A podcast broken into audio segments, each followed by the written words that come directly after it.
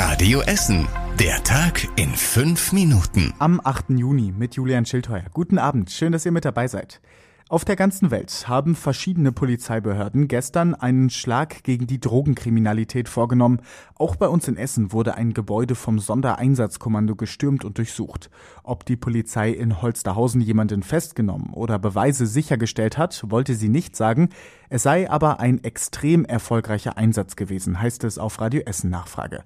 Auch NRW-Innenminister Herbert Reul war bei der heutigen Pressekonferenz stolz auf die weltweite Ermittlungsarbeit und den Einsatz der Polizei hier in NRW. Da haben viele Spezialisten und Analysten unserer Kriminalpolizei in den letzten Monaten und Wochen systematisch die DNA der Kriminellen entschlüsselt und sind tief in die Keimzellen ihrer Struktur vorgedrungen. Nach jedem Einsatz, der in den Medien bekannt wird, dringen unsere Ermittler noch tiefer in die kriminelle Struktur ein und auch in ihre finanzielle Schattenwelt vor. Unter Leitung des amerikanischen FBI sind gestern auf der ganzen Welt Gebäude durchsucht worden. Es wurden Tonnen an Drogen sichergestellt, dazu eine Menge Waffen, Bargeld und Juwelen. In Leverkusen rückte das SEK sogar mit einem Panzer an, um das Tor zu einer Villa eines vermutlich hochrangigen Clanmitglieds zu überwinden. In einem Corona-Testzentrum bei uns in Essen sollen Testergebnisse gefälscht worden sein.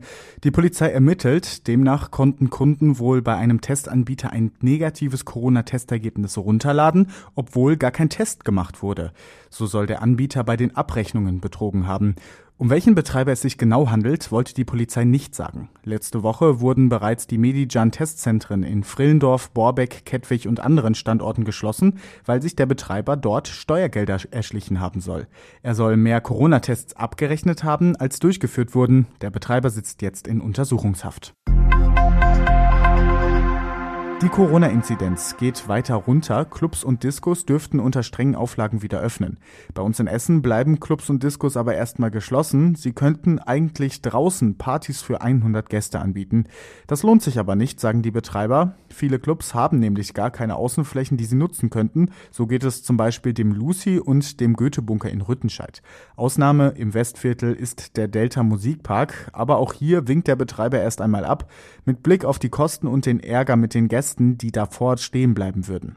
Die Tempelbar in der Innenstadt hat den Biergarten geöffnet, der kleine Club bleibt aber vorerst zu. Auf der Zeche Karl startet so langsam das Sommerprogramm, aber auch hier sind keine Partys geplant, sondern Lesungen und kleine Konzerte. Bei uns in Essen müssen wieder fast 50 gefährliche Bäume gefällt werden. Die Bäume sind krank oder schon ganz abgestorben. Bei einem stärkeren Wind könnten sie umkippen. Deshalb werden sie in den nächsten Tagen gefällt.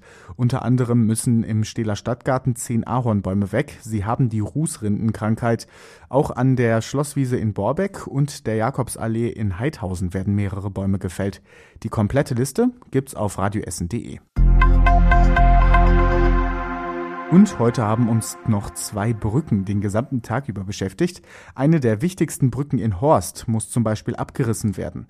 Die Brücke des Sachsenrings über die Bahngleise ist marode und nicht mehr sicher befahrbar. Deshalb dürfen jetzt schon keine Busse mehr darüber fahren.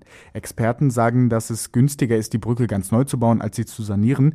Bis es soweit ist, dauert es aber noch etwas. Die Arbeiten müssen mit der Bahn abgestimmt werden. Deshalb können sie frühestens in fünf Jahren starten, sagt die Stadt.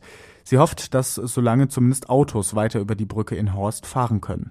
Und dann Brückenthema Nummer zwei. Die große Fahrradbrücke über den Berthold-Beitz-Boulevard im Westviertel ist fertig. Am Donnerstag wird sie freigegeben. Die Brücke ist ein wichtiger Teil des Radschnellwegs Ruhr. Damit wird unter anderem der Kruppack im Westviertel mit dem Unicampus im Nordviertel verbunden. Die neue Brücke ist gut 80 Meter lang. Ab Donnerstag um 14 Uhr können die ersten FahrradfahrerInnen über die neue Brücke fahren. Und das war überregional wichtig. Da war die große und weltweite Razzia natürlich Thema, aber es gibt noch zwei kleinere Meldungen. Studierende dürfen wieder in die Hochschulen. Bei Prüfungen und Lehrveranstaltungen dürfen sie wieder in die Hochschulen kommen. Dafür müssen sie allerdings ein negatives Corona-Testergebnis vorzeigen. Ob und wie sich der Plan an der Uni Duisburg-Essen verschiebt, ist noch nicht klar. Und wer in der Urlaubszeit mit der Bahn wegfahren will, muss sich auf Streiks bei der Deutschen Bahn einstellen. Den hat die Lokführergewerkschaft GDL angekündigt. Die Tarifverhandlungen zwischen GDL und Bahn waren gescheitert. Jetzt soll es einen Arbeitskampf geben. Unklar ist aber noch, wann es soweit ist. Und zum Schluss der Blick aufs Wetter. Das schöne Wetter bleibt uns auch am Abend erhalten. In der Nacht sinken die Temperaturen auf 14 Grad. Morgen wird es dann deutlich wärmer. 26 Grad sind drin bei viel Sonne. Die nächsten Nachrichten aus Essen hört ihr natürlich morgen früh wieder im Programm bei Radio Essen ab 6 Uhr und ihr könnt sie natürlich jederzeit nachlesen. Das geht online auf radioessen.de. Ich wünsche euch aber jetzt einen schönen Abend. Das war der Tag in fünf Minuten. Diesen und alle weiteren Radio Essen Podcasts findet ihr auf radioessen.de und überall da, wo es Podcasts gibt.